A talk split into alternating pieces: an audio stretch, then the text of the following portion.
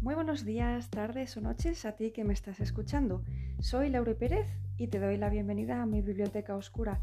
Hoy, con un café en la mano, te invito a que te acomodes estés donde estés porque quería recitarte un poema que compuse hace tiempo. Se llama La luna. Allá va. La luna es como el alma, a veces mengua, a veces crece, otras desaparece. Si nunca la has tocado, su lado oculto nunca verás, y si una vez lo has hecho, más veces lo harás. Brilla blanca y pura, incluso en la noche más oscura. Con su hechizo enamora, siempre bella, siempre hermosa.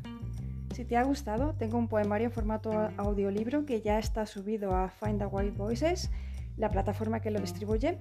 Y quería dar las gracias a la editorial Letra Minúscula y a la artista narradora Ingrid Ferrer que además de voz le ha puesto efectos de sonido y música y la verdad es que me encanta el resultado y quería compartirlo con vosotros. Eh, solo queda que las compañías lo vayan teniendo disponible. Eh, ya algunas, bueno, se toman su tiempo, ¿no?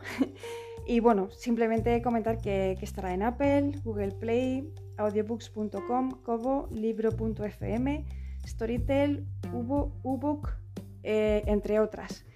Eh, tendrás la lista entera y más información eh, sobre mí y mis creaciones literarias en la web www.lauraperezmacho.com, donde tengo mi blog y tus comentarios serán más que bienvenidos. Prometo contestarte lo antes que pueda.